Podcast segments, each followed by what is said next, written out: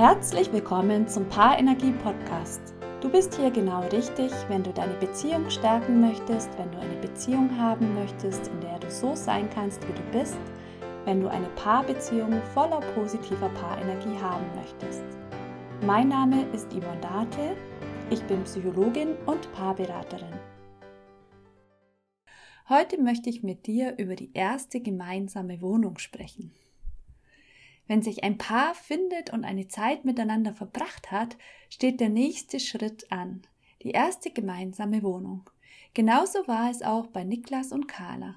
Sie genossen die Zeit am Wochenende oder am Abend zusammen und dachten, es wäre nun an der Zeit, das Leben noch intensiver miteinander zu gestalten.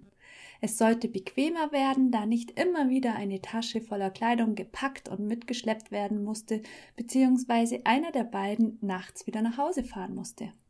Wirtschaftlich macht das Ganze natürlich auch Sinn, zusammenzuziehen.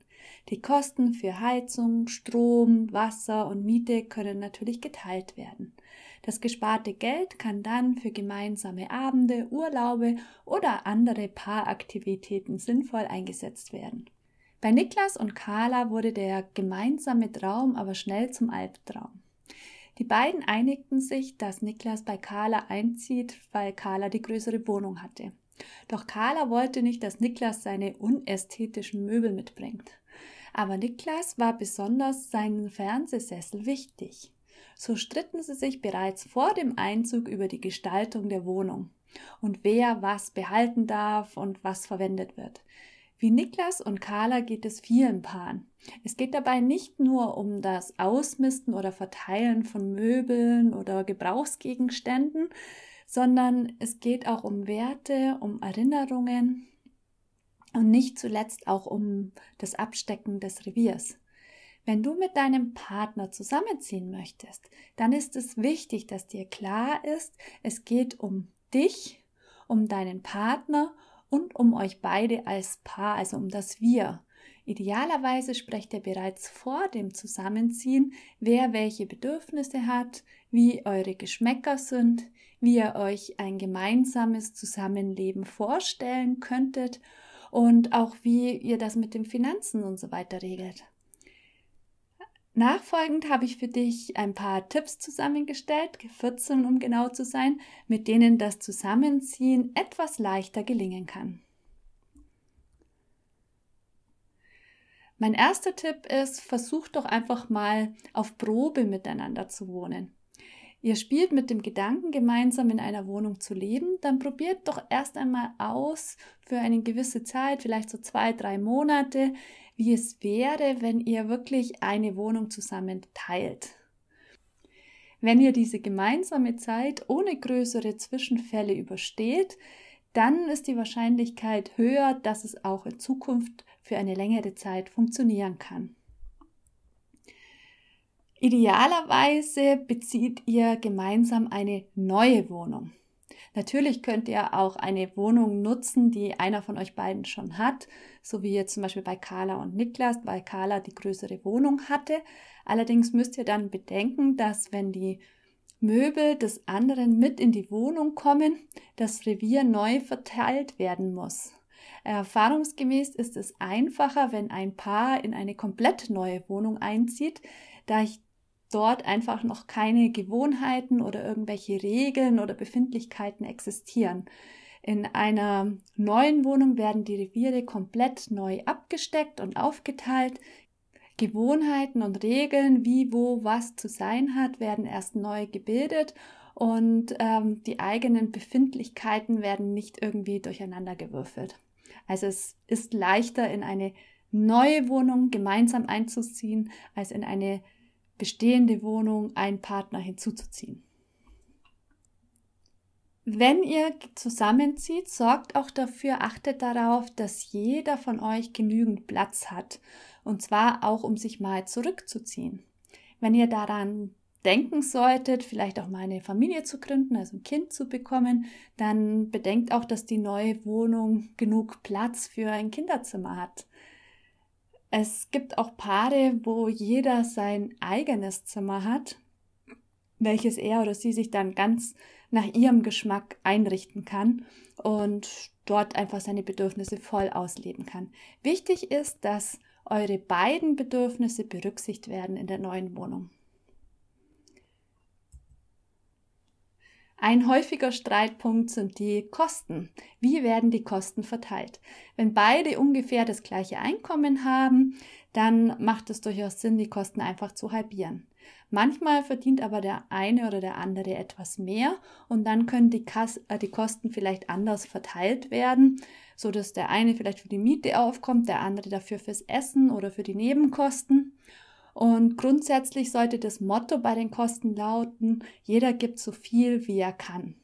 Wenn später dann vielleicht mal Kinder dazukommen und einer für die Kinder zu Hause bleibt und dann kein Einkommen hat, dann sollten die Kosten natürlich wieder anders verteilt werden, weil dann ist die Familie eine Gemeinschaft.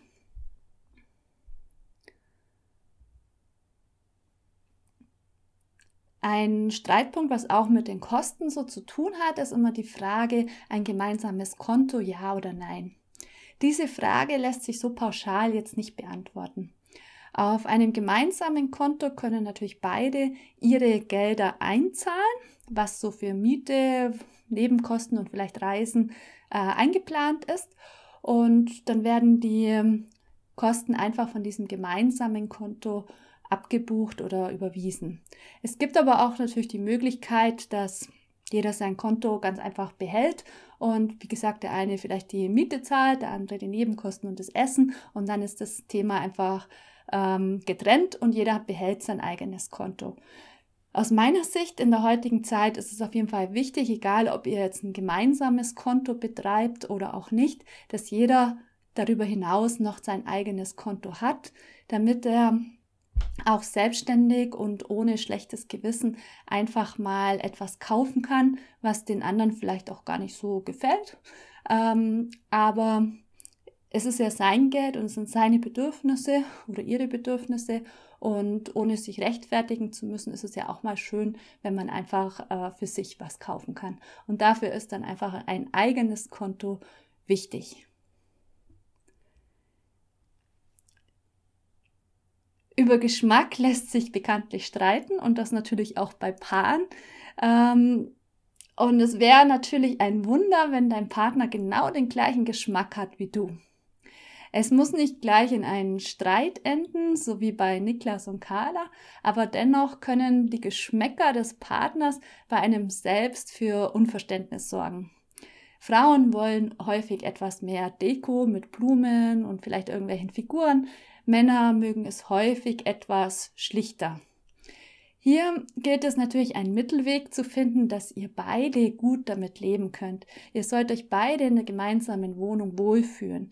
Wenn ihr komplett unterschiedliche Geschmäcker habt, dann bliebe eben noch die Idee mit den getrennten Zimmern, in denen sich dann jeder für sich voll und ganz austoben kann. Und die Gemeinschaftsräume, die müssen halt dann irgendwie ja, im Kompromiss äh, gefunden werden, damit sich dort eben auch beide einigermaßen wohlfühlen. Das Schwierigste am Zusammenziehen ist dann der respektvolle Umgang miteinander, das respektvolle Zusammenleben. Wenn ihr euch über die grundlegenden Bedingungen geeinigt habt, wie ein gemeinsames Leben aussehen kann, dann kommt der schwierigste Teil, eben das Zusammenleben.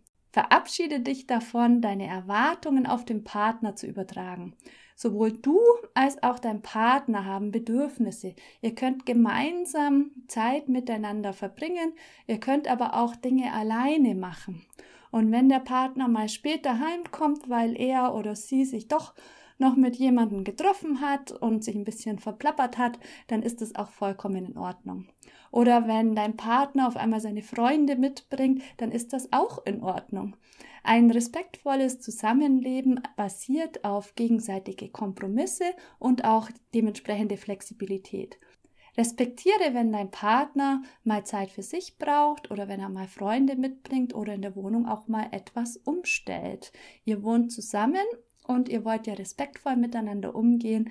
Also wenn dich etwas stört, dann sprecht einfach ganz sachlich darüber und versucht friedlich zu bleiben. Das wäre dann auch der achte Tipp bleibt freundlich. Bei vielen Paaren fängt mit dem Zusammenziehen das Nörgeln und das Kritisieren an. Kleinigkeiten, über die man vorher so gut hinweggesehen hat, werden plötzlich zum Drama. Bedenke dabei die 5 zu 1 Regel. Jede negative Äußerung sollte durch fünf positive Äußerungen ausgeglichen werden, damit das emotionale Beziehungskonto ausgeglichen ist. Überlege dir also, bevor du anfängst herumzunörgeln, ob es das wirklich wert ist. In in einer Paarbeziehung ist es wichtig, essentielle Entscheidungen gemeinsam zu treffen. Nicht jede Kleinigkeit muss mit dem Partner abgesprochen werden, doch wenn es um die Wohnungseinrichtung, den Wohnort, die Aufteilung des Haushaltes oder gemeinsame Urlaube geht, sollte der Partner mit einbezogen werden. Nicht immer ist eine 50-50-Regelung notwendig, aber ihr solltet euch beide darüber einig sein. Der zehnte Tipp ist, etabliert in eurer Paarbeziehung Rituale. Rituale sind etwas, das Sicherheit in die Beziehung bringt. So könnte am Sonntag der gemeinsame Brunch ein Ritual werden oder der abendliche Spaziergang. Ein gemeinsames Hobby könnte zu einem Ritual werden oder sonst irgendwelche Gemeinsamkeiten, die ihr gerne zusammen macht. Wichtig bei Ritualen ist, dass sie möglichst regelmäßig stattfinden und auch wenn du jetzt vielleicht denkst, oh, das könnte aber langweilig werden, Rituale verbinden euch und festigen die Beziehung. Mein elfter Tipp betrifft den Haushalt. Nicht selten streiten sich Paare über die Aufteilung der lästigen Hausarbeit. Achtet dabei auf ein ausgeglichenes Verhältnis. Ihr könntet euch entweder abwechseln oder von Raum zu Raum aufteilen. Auch hier gilt, ihr müsst euch einig sein. Eine der wichtigsten Beziehungsfragen und auch Streits ist immer wieder, wer kocht was. Das sind Dinge, die möglichst früh geregelt werden sollten. Ich finde es auch sehr schön, wenn sich Partner hier abwechseln. So wird allein schon der Speiseplan etwas bunter, weil jeder ja doch ein bisschen anderen Geschmack hat. Ähm, es gibt aber auch Menschen, die überhaupt nicht kochen möchten. Und wenn du so einen Partner hast, dann äh, lässt sich vielleicht ein anderer Kompromiss finden, indem du sagst, okay, ich koche, aber dafür übernimmst du den Einkauf oder machst etwas mehr im Haushalt, dass du dann in der Zeit vielleicht putzt oder irgendwas anderes machst.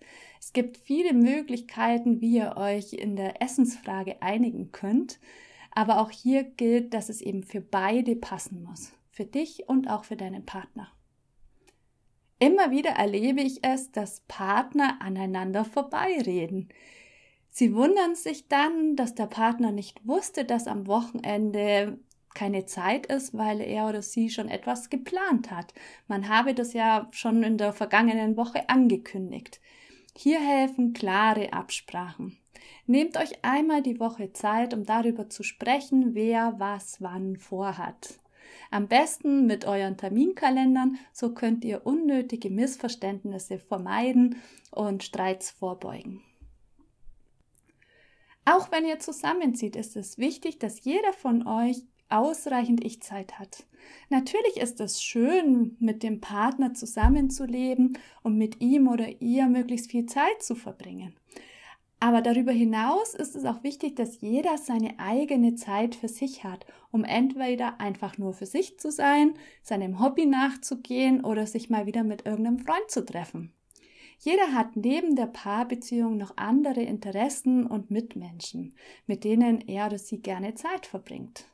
Und diese gilt es zu respektieren. Wenn dein Partner mal keine Zeit für dich hat, dann ist das in Ordnung. Wenn du das respektierst, dann freut er oder sie sich umso mehr, wenn er oder sie wieder zu dir zurückkommt. Genauso wichtig ist es aber auch, dass ihr Zeit als Paar miteinander verbringt, um eben auch ähm, Gemeinsamkeiten zu pflegen und euch miteinander zu verbinden.